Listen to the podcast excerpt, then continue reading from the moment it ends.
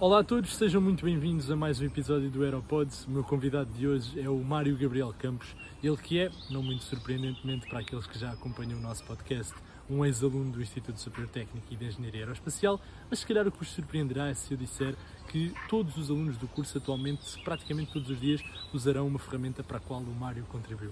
Ficaram curiosos? Venham então daí conhecer um bocadinho acerca da sua história e do seu trajeto até agora.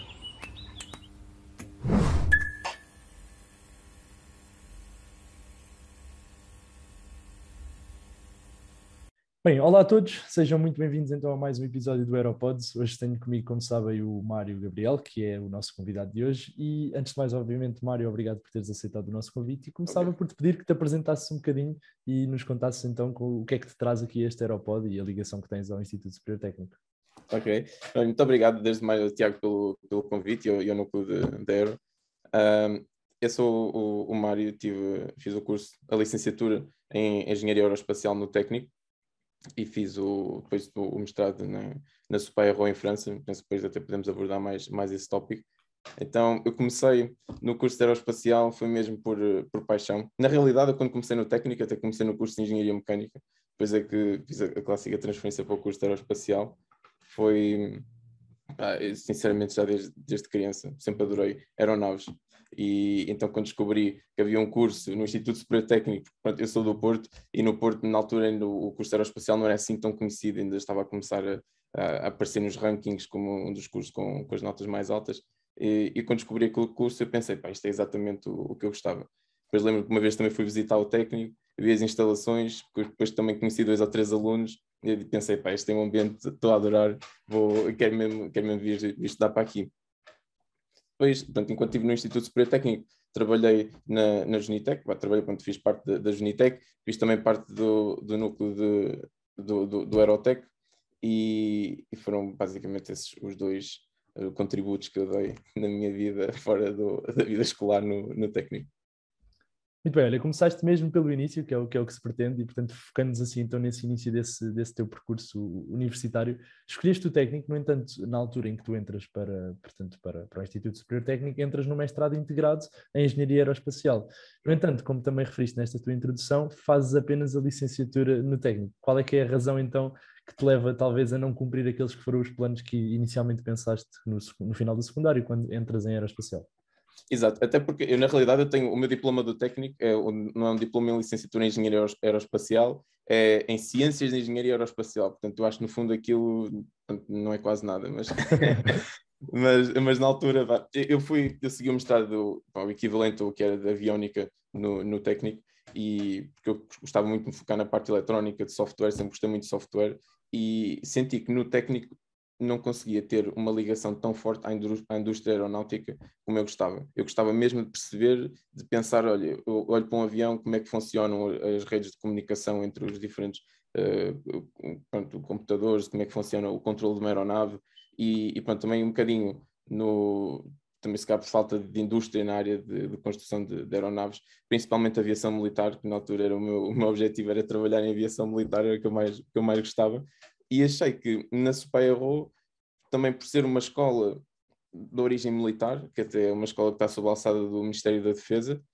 podia ter uma, uma ligação melhor ao, ao, esse setor da aeronáutica, também depois com, com forte ligação com Airbus, os professores que, que eram convidados, que eram engenheiros da Airbus, e, e também o mestrado que eles ofereciam da aviónica era mais vocacionado para software do que aquilo, pronto, do que o mestrado na altura oferecido pelo técnico. E essas foram as razões que me fizeram fazer o mestrado e não só apenas candidatar-me para, para Erasmus ou um duplo, duplo diploma.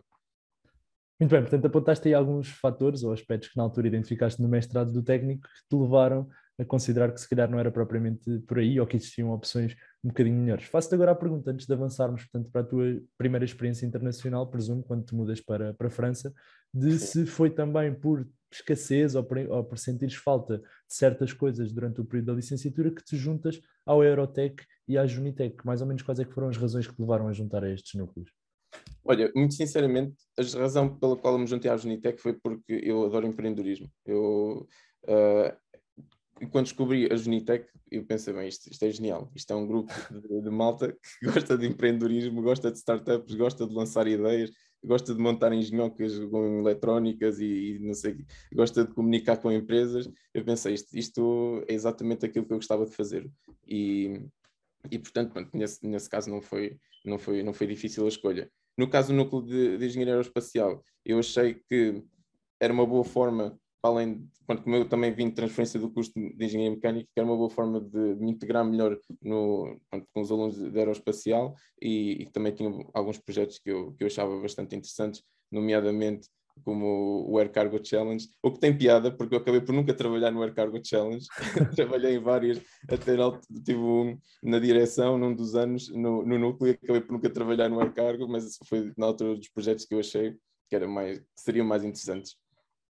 Muito bem, dentro do Aerotech, permite-me agora um, destacar se calhar esse facto, acabaste por trabalhar num projeto que não sonhavas, que hoje em dia continuaria a ser usado e que serias então responsável por montar uma estrutura que viria a passar por, por vários anos e por vários alunos ao longo de muito tempo. Conta-nos lá um bocadinho como é que surgiu a ideia, como é que surgiu a concretização da, estamos a falar da Aerocloud, certamente quem está no curso sabe perfeitamente o que é, para quem não sabe explica lá assim um bocadinho como é que surgiu a ideia Exatamente. e em que é que consiste. Bem, só para que pronto, tenham uma ideia, se calhar pronto, o pessoal que está agora no, no curso não sabe, mas existia em tempos o Aeroforum, que foi a base, ou a primeira iteração de, uma, de um repositório para partilha de fecheiros, que era uma coisa horrível mesmo. Aquilo, não, havia, havia alunos do curso de Engenharia Aeroespacial, do terceiro, quarto e quinto ano, que nem conheciam bem o que, é que era o Aeroforum, porque aquilo era tão mau era, era pouco prático trabalhar. Depois, por exemplo, tínhamos que criar uma conta e com um e-mail, uma password, mas depois não recebias um e-mail de confirmação e era impossível, no fundo, criar a conta. Tinhas que pedir a um tipo que estava no núcleo, que nunca via os e Pronto, aquilo era, era, era um desastre. E, e, todos os cursos tinham uma drive. Todos os cursos tinham uma drive onde partilhavam fecheiros e o pessoal da Aero andava sempre a utilizar a drive de engenharia mecânica, de eletrotécnica ou, ou de informática, dependendo das cadeiras, ou então a mandar depois havia alunos, eu lembro, por exemplo, o, Francisco Aveiro, a Maria Carvalho, todos tinham quase uma drive deles que partilhavam com, com os outros alunos, e eu pensei, pá, isto, isto não tem pés nem cabeça, isto, nós precisamos criar uma drive e, e nós vamos ter o melhor drive do técnico. O problema é que havia muita gente que queria partilhar fecheiros do estilo uh, testes que não era suposto os alunos terem. E, e, então nós tínhamos que criar uma forma, no fundo, de bloquear o acesso a, a pessoas e a pessoal não docente e ao mesmo tempo também ter o, o, uma drive em que fosse fácil qualquer pessoa aceder. E eu lembro que estávamos uma vez em plenário no Aerotec, a minha primeira ideia inicial foi, pá, vamos pôr aqui uma, um, pronto, vamos criar um site e vamos ter uma espécie de uma password que nós partilhamos entre nós e quem quiser aceder pode, pode aceder assim dessa forma. Até que, até foi o próprio Francisco Aveiro que, que se disse, então, porquê é que não integras com o login do técnico? Eu na altura pensei, epá, genial, nunca me tinha lembrado desta ideia. Só que o problema é que eu não fazia a mínima ideia como é que eu integrava o login no técnico numa, num site, eu ainda estava um bocado a aprender, eu gostava também de também na Genitec de fazer uh, sites e, e aplicações web, ainda estava um bocado a aprender como é que aquilo funcionava, então achei que era um desafio espetacular. E que se nós conseguíssemos que seria incrível ter uma drive, que podia chegar lá login do técnico, depois havia no o servidor conseguia autenticar e perceber se era um aluno, um professor, um pessoal não docente, e pronto, isso só, isso só permitia aos alunos aceder. Não era preciso mandar um e-mail para confirmar a conta, repor a palavra passe, que ninguém, quer dizer, já não se usa, não é? E, e pronto, foi assim um bocadinho que nasceu o projeto. Achei, ainda hoje continuo a achar que foi a minha melhor contribuição para o Instituto Superior Técnico, no geral. A conta onde a primeira vez que se acede a Aerocloud é preciso permitir que a aplicação veja os dados de X e pronto, é os dados mais básicos, nome, curso, para, saber se é aluno ou não. Ainda está no, na minha conta do Fênix, ainda saber a minha conta do Fênix, ainda tenho lá uma aplicação da Aerocloud e que me diz tem do, não sei quantas mil autorizações de pessoal que foi usando a cloud até agora. Portanto, não, não sei quem são, mas sei que pronto, tive, uh, está sempre a receber novos alunos e tem sido, e pronto, foi um, um, projeto bastante interessante e fico muito contente que ainda hoje esteja a ser utilizado e que ainda achem útil. Exatamente, é uma boa maneira de te irem relembrando a importância daquilo que se calhar sem saber na altura acabaste por construir. Muito bem, olha, mudamos agora então para os teus tempos em que vais para a França. Como disseste, tomaste a decisão de sair do técnico e fazer o mestrado fora. A minha pergunta é quando é que tomaste exatamente essa decisão? Foi no último ano da licenciatura? Foi algo que te apercebeste logo desde o início, uma vez que lá está, identificaste logo aquilo que faltava no técnico e que te podiam oferecer em França? Quando é que foi que tomaste essa decisão? Eu penso que foi, não tenho bem exatamente presente, eu sempre quis estudar fora, sempre quis, pronto, eu sei que há muitos colegas nossos que estão fora, muitos porque têm condições melhores ou não têm projetos, ou vão por projetos que gostam mais de trabalhar que não, que não existem em Portugal. No meu caso, eu sempre quis ter uma experiência fora, nunca foi, nunca foi só por. Eh, se me dissessem, olha, tens exatamente o mesmo projeto, a mesma condição de vida aqui em Lisboa, ou em, em Paris, ou em Londres, onde estou agora, eh, eu preferia, porque eu sempre quis pronto, viajar, conhecer o que é que era a experiência de viver no, noutro país, e volta, por volta mais ou menos do segundo ano, meio do segundo ano, eu lembro que estava na residência e que estava num piso só também com malta da era mais velha e muitas das coisas, pronto, as decisões que eu tomei, neste caso de me candidatar para fora, foi exatamente porque vieram em conversa uh, com o pessoal que na altura estava a candidatar para, para fazer o Erasmus e os duplo diploma e assim. E eu lembro que um deles uma vez disse, pá, tu no teu caso, se gostavas de ir para lá, candidata-te, tu vais, vais para lá, uh, é pronto, é, é, uma experiência diferente, não é? Em vez de passares meio ano ou passares um ano na, na faculdade, fazes o mestrado e, e tens, pronto, se tens essa vontade de estudar fora, eh, já é meio caminho andado, porque consegues integrar melhor com, com os professores, com a cultura, e, e eu achei, pá, realmente isto faz algum sentido. E, e foi nesse momento que, que, eu pensei, olha, vou, comecei pronto, a investigar também outras faculdades, e assim, acabei por ficar com, com a Supaya Rome, e, e, foi, foi assim que tomei a decisão. E já agora, pronto, se, se alguém tiver ouvido o podcast e que esteja interessado em candidatar-se para fora, o meu melhor conselho é que estejam atentos aos prazos. Normalmente é preciso submeter as candidaturas bastante, com bastante tempo de antecedência. E pronto, como é óbvio, ninguém quer passar um prazo e deixar de ir para a faculdade que quer estudar fora só porque não esteve atento aos prazos. Bem, reforçaste aí um ponto importante que havia também, obviamente, chegar lá, que era o ponto um bocadinho, às vezes, da burocracia que temos associada a estes processos. Às vezes há um certo desconhecimento, por vezes existe também um bocadinho um mito de que é uma confusão gigantesca. Consegues dizer mais ou menos como é que foi o processo no teu caso? Ou seja, houve necessidade de fazer entrevistas para lá entrar? Houve alguns testes que foram necessários? Onde é que realizaste esse tipo de procedimentos antes da entrada?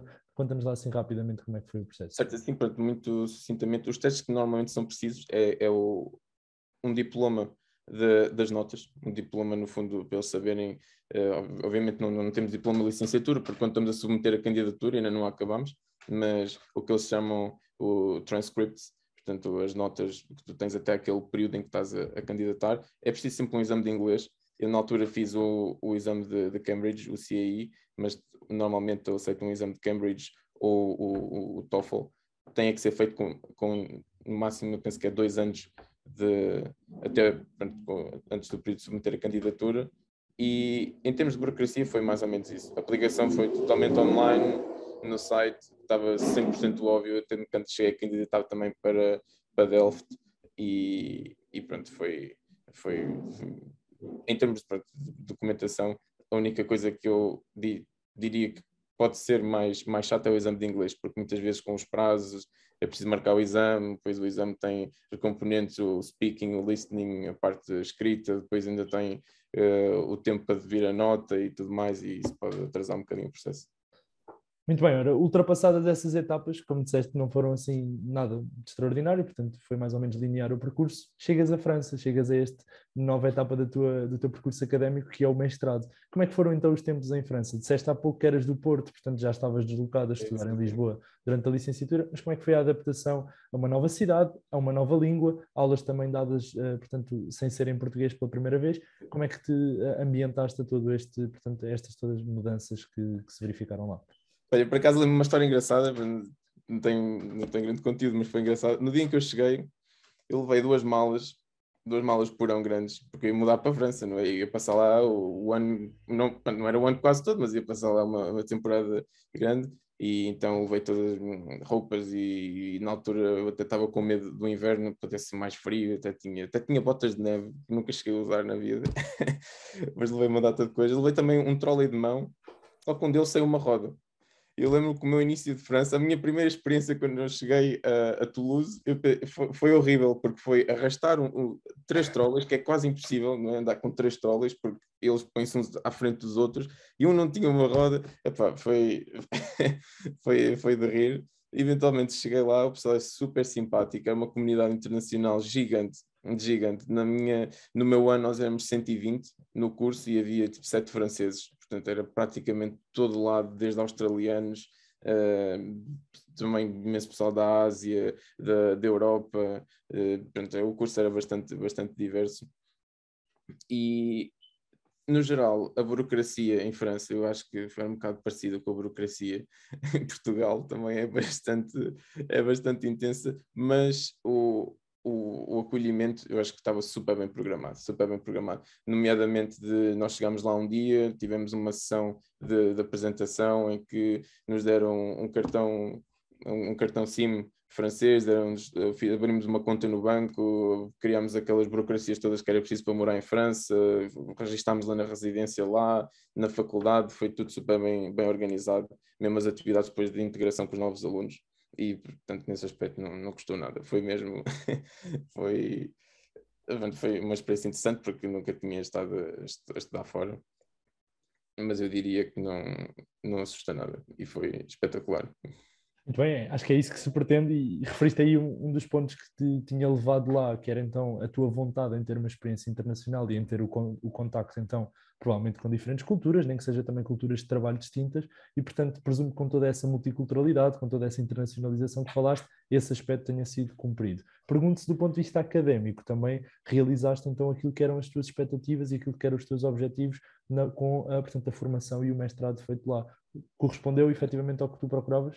Eu, eu, eu diria que excedeu as minhas expectativas até, porque eu agora olhando para trás, eu não conseguiria imaginar o, o, o quão, a, a, ligação tão forte que havia daquela faculdade, por exemplo, à, à, indústria, e nomeadamente no meu caso eu estava muito interessado em aviação militar e, e até uh, Airbus, e muitas das pessoas que nós tínhamos, até a grande maioria, Uh, ao contrário, por exemplo, da experiência que eu tinha no técnico, em que há uma cadeira, há um regente da cadeira e o professor dá as aulas teóricas e, e na altura era sempre o mesmo professor, dava o semestre todo. Na Supeia Roll, imagina, nós podíamos ter uma, uma cadeira que fosse estilo estabilidade de voo e para cada capítulo vinha um professor convidado, um especialista da indústria, que vinha dar a, a, aquele capítulo. E, e, o que eu achava interessante é que as pessoas falavam da aviação e do, dos programas, por exemplo, na Airbus, do, eu lembro que tinha um professor que era o, o, o, o engenheiro-chefe de, de, estruturas do, do A340, ele falava de, de pormenores de, de design da aeronave, como, pronto, que era o dia-a-dia -dia dele, que, que ele trabalhava.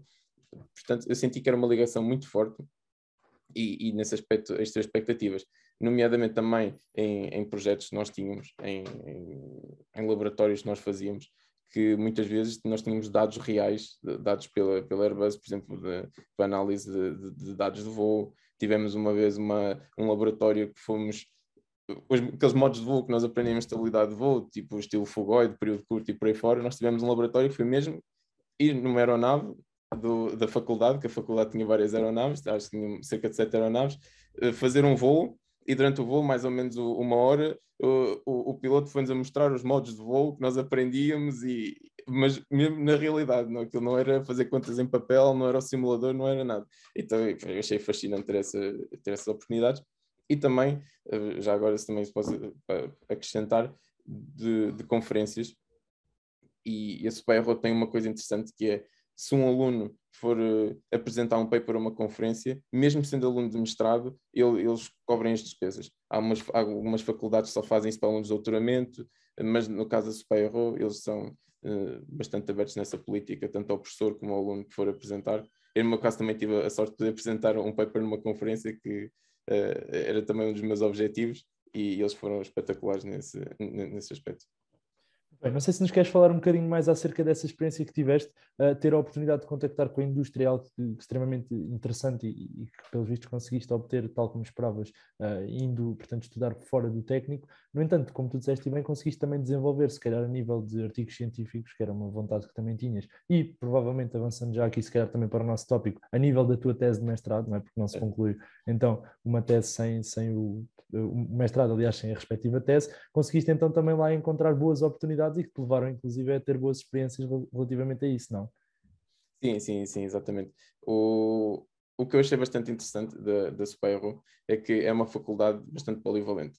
Eu tinha, eu, eu na altura que fui, eu fui muito focado com eh, com a ideia de eu quero trabalhar, trabalhar em aviónica, eu quero trabalhar eh, com, com aeronaves, eu não estou super interessado em espaço, mas o que eu achei fascinante, e na altura que entrei, tínhamos as cadeiras de tronco comum, foi de conhecer mais em, em específico cada indústria, por exemplo, ter uh, professores de, que eram engenheiros na ESA, ter professores que trabalhavam em, em fatores humanos, que era algo que eu até nem conhecia muito qual era o tipo de trabalho que se fazia, nós até tínhamos um projeto que era estudar o, a viabilidade de montar uma colónia em Marte, em que montaram mesmo uma colónia num deserto e tinham mesmo pessoas lá a fingir que estavam no fundo em, em Marte e, e eu pensei, pá, realmente se calhar isto há outras áreas que eu porventura também gostava de, de, de explorar mais.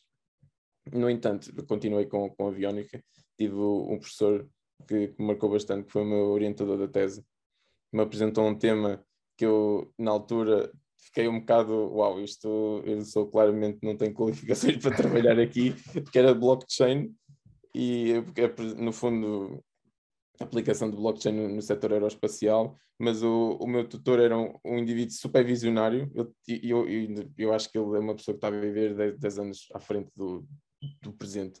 Ele tem ideias que, sinceramente, até, até eu próprio, que eu acho que considero-me também, gosto de pensar o que, é que, o que é que será o amanhã, o que é que se vai inventar a seguir, não, não consigo chegar àquelas ideias que ele tinha. E, e pronto, na altura aceitei o desafio, eu fui, tinha sido meu professor numa cadeira, nós já, já nos conhecíamos, ele tinha aquela proposta de tese, e, e eu fiz a, a, tese com ele, e, e acabei por publicar dois artigos científicos sobre a aplicação exatamente da blockchain no, no setor aeroespacial, nomeadamente em, em programas de vigilância com, com drones.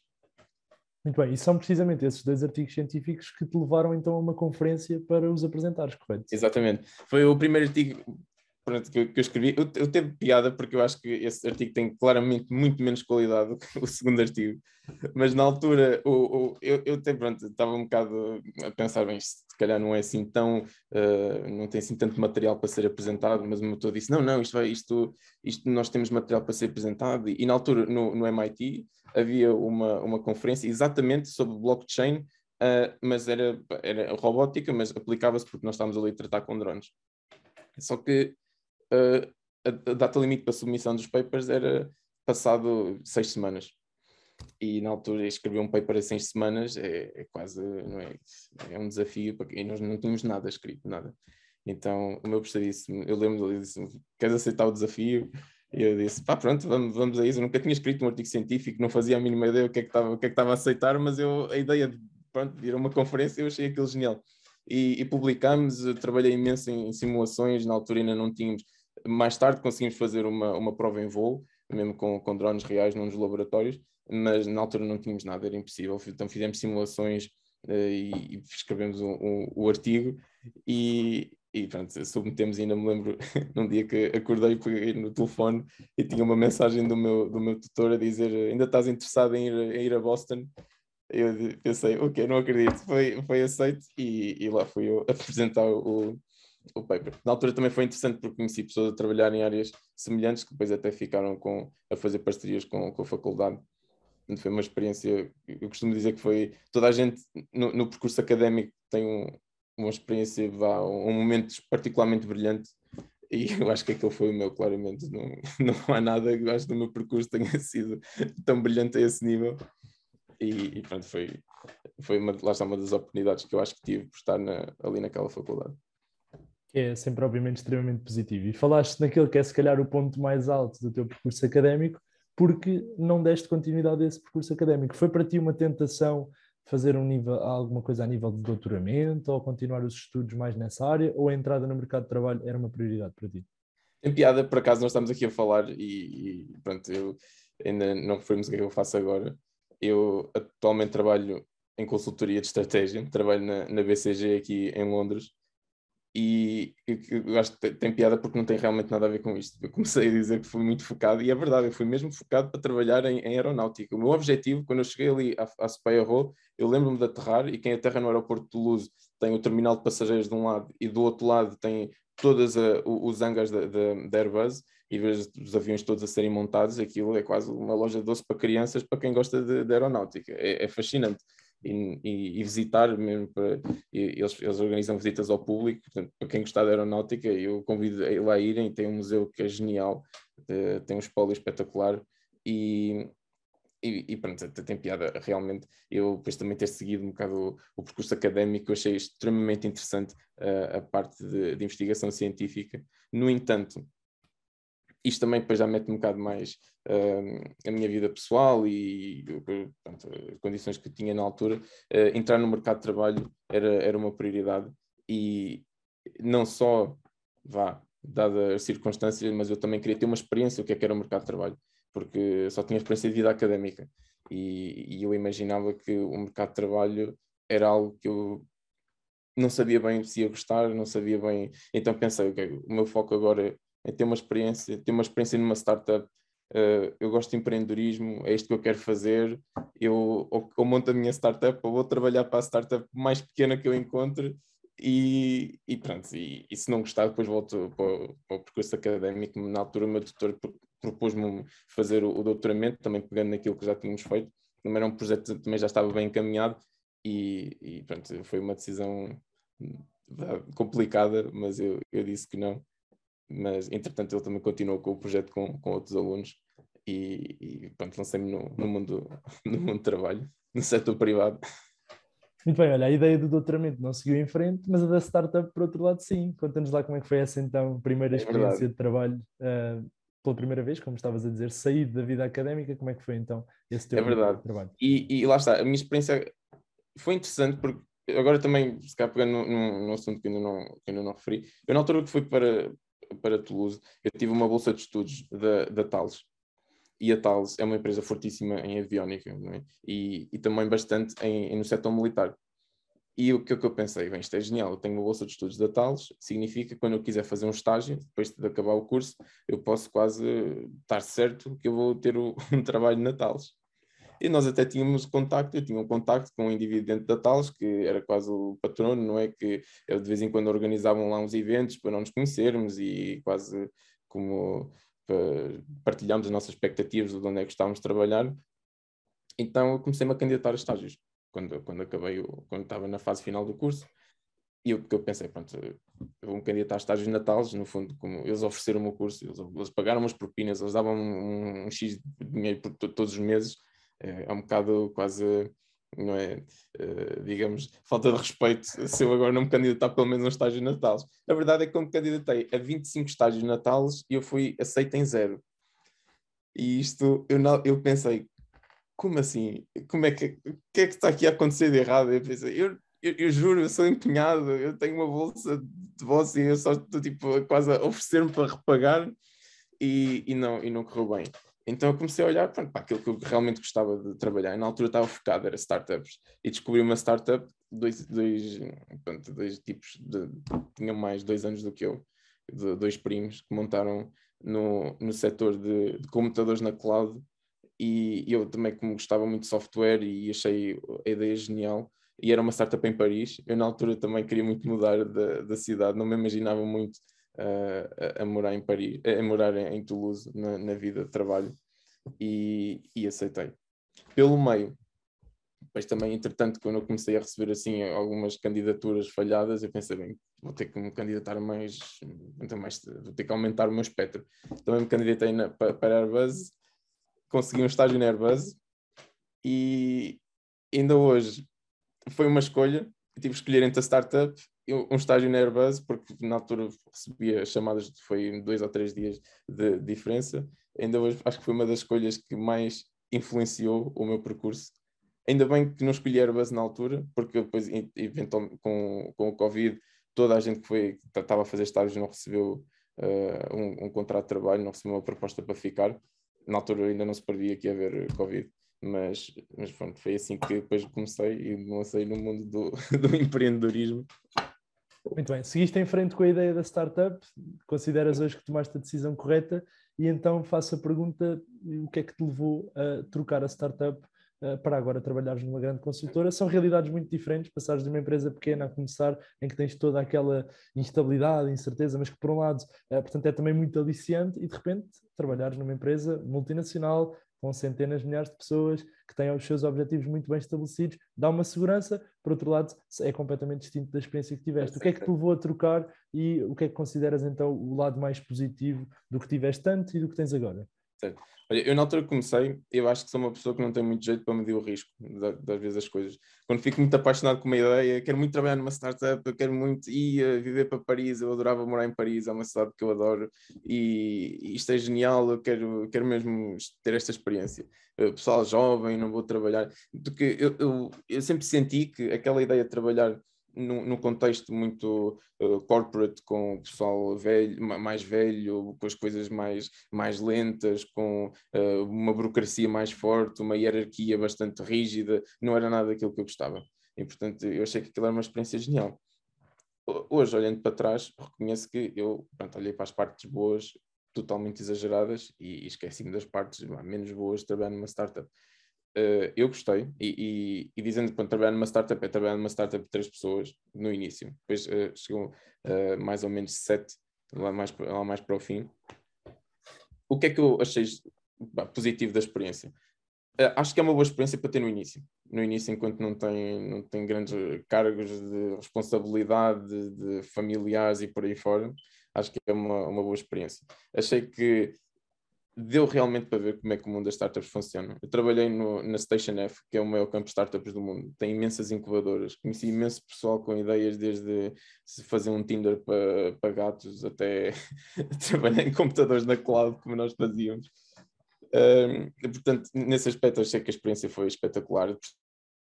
Uma startup, como é que se encontra investimento, como é que se monta uma equipa, os desafios que, que nós às vezes nem imaginamos que, que há realmente no, quando, ou que são, digamos, transversais a qualquer, qualquer empreendedor. Uh, adorei a parte de ter muita responsabilidade logo desde o início, também por a equipa ser pequena eu, eu depois eu acabei como, como CTO da startup, é o que eu digo, CTO de uma startup, quer dizer, em primeiro emprego é só mesmo podem ver o tamanho que aquilo que, que, a empresa tinha. Mas também como não havia mais ninguém no início para, para trabalhar na, na, na parte de, mais de engenharia, eu assumi aquela, aquela pasta toda, mas lá está. Nesse aspecto achei, achei espetacular. Poder ter um, um horário de trabalho flexível, poder uh, também contactar só com assim, malta jovem, empreendedora. No, no entanto, de aspectos negativos, eu, eu apontaria a formação, porque é muito bonito trabalhar numa startup no sentido em que uh, o, o scope não é do, daquilo que tu fazes muda muito de dia para dia, porque é um bocado, uma equipa é, é, é limitada, o, os recursos vão sendo alocados conforme, conforme vão ser conforme são precisos. Portanto, nunca dá para focar exatamente só numa, só numa parte e dizer não, não, não faço mais nada, eu agora foco nesta parte técnica. Portanto, eh, em termos de formação, como não há, no meu caso não havia o pessoal mais velho, mas nós tínhamos os mentores, mas é, é diferente totalmente diferente exemplo, da experiência que eu tive na BCG, de, de termos uma formação quase uh, obrigatória, quase todos os meses e no início até bastante, bastante intensiva sobre todos os tópicos que são necessários para o trabalho. A startup é um bocado mais uh, aprende por ti mesmo e, e tenta fazer o melhor, o melhor de ti. A parte, portanto, também de, de estabilidade que tu apontaste, eu acho que é fulcral, não é? No, naquele caso, nós estamos a falar de uma empresa que nós tínhamos o, o, o orçamento, nós sabemos que o dinheiro que cá neste momento no banco e tendo em conta os clientes que nós temos, isto sobrevive mais uh, um ano. Portanto, vamos começar a pensar em fazer uma ronda de investimento. Se tudo correr bem, ótimo, aguentamos mais não sei quanto tempo, senão aquilo acaba. É? E no caso da BCG, agora atualmente, portanto, é uma estabilidade totalmente diferente. Mas foram experiências interessantes. A startup acabou por ser vendida uh, passado cerca de um ano e meio e também foi um processo super, super diferente, não é? Lá está, é, nunca, nunca imaginei passar por, por semelhante experiência logo assim desde o início, mas foi, é uma realidade que eu acho gira. para quem gostar, vale a pena ter no início para perceberem se, se realmente gostam daquele estilo de, de empresa, se gostam, por exemplo, de uma startup mais, mais estabelecida ou, ou se então não gostam nada, porque eu acho que não há muito bem aquele meio termo, ou se gosta muito ou não se gosta nada, mas de facto foi, foi uma experiência interessante.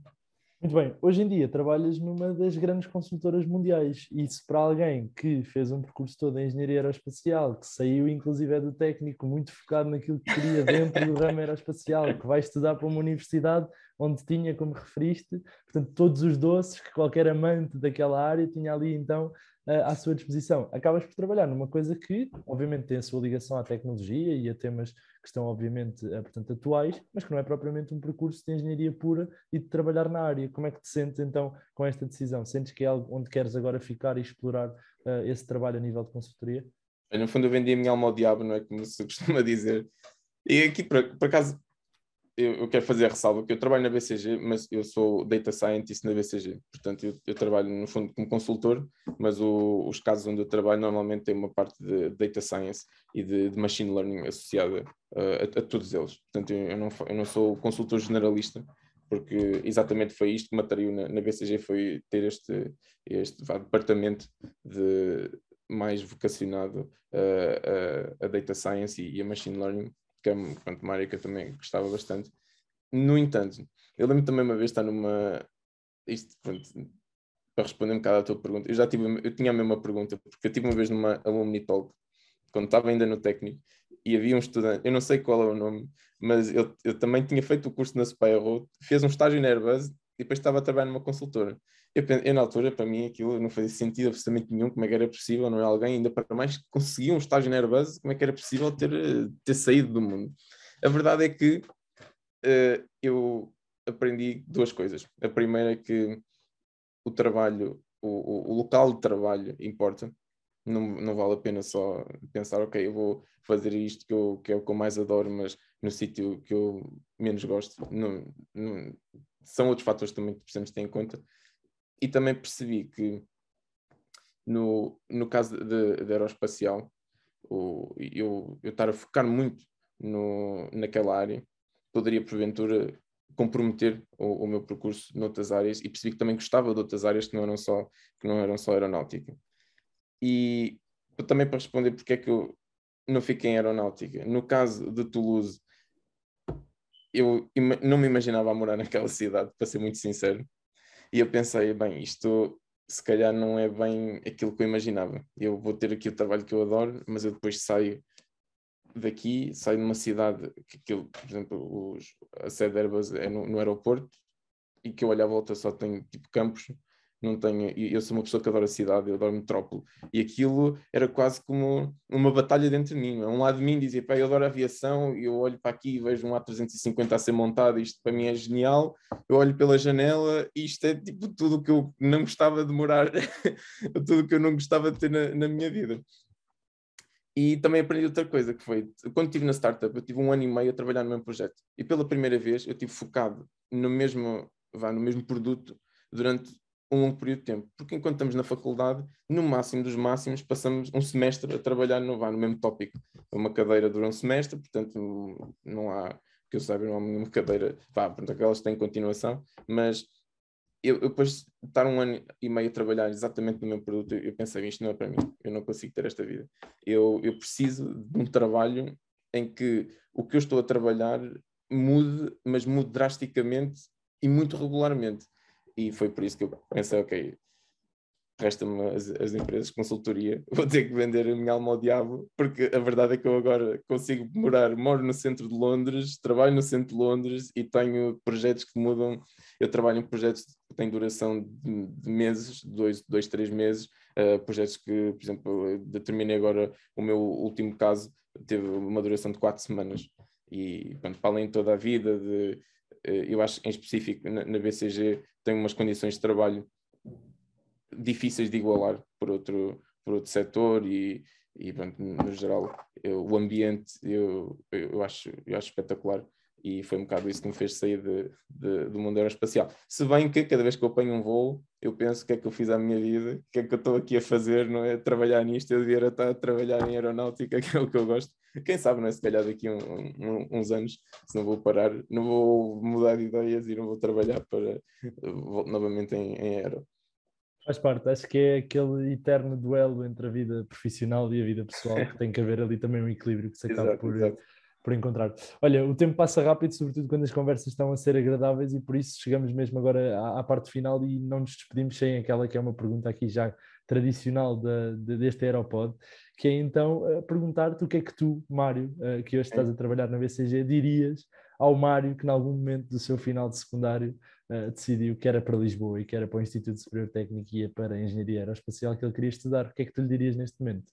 Bem, olha, eu sinceramente essa, essa é uma boa pergunta. Mas o que eu diria ao Mário da altura era: não, não te preocupes a fazer estágios de verão, porque eu, eu, pronto, eu tenho uma opinião, lá está, eu posso estar, posso estar, posso estar errado, mas a, a, minha opinião é que enquanto está na faculdade, enquanto está de férias, enquanto tens aquele tempo que, que pronto, sem fazer nada, é, é, para, é para aproveitar. Eu, não, eu, se pudesse voltar atrás, as coisas que eu tinha mudado, eu tinha na mesma ido para a França, eu tinha na mesma trabalho na startup, eu tinha na mesma vindo aqui para Londres, eh, acho que não mudava disso. O que eu mudava era um bocado aquela ideia que nós tínhamos, na, na, pelo menos que eu tinha, de que ah, eu preciso de fazer.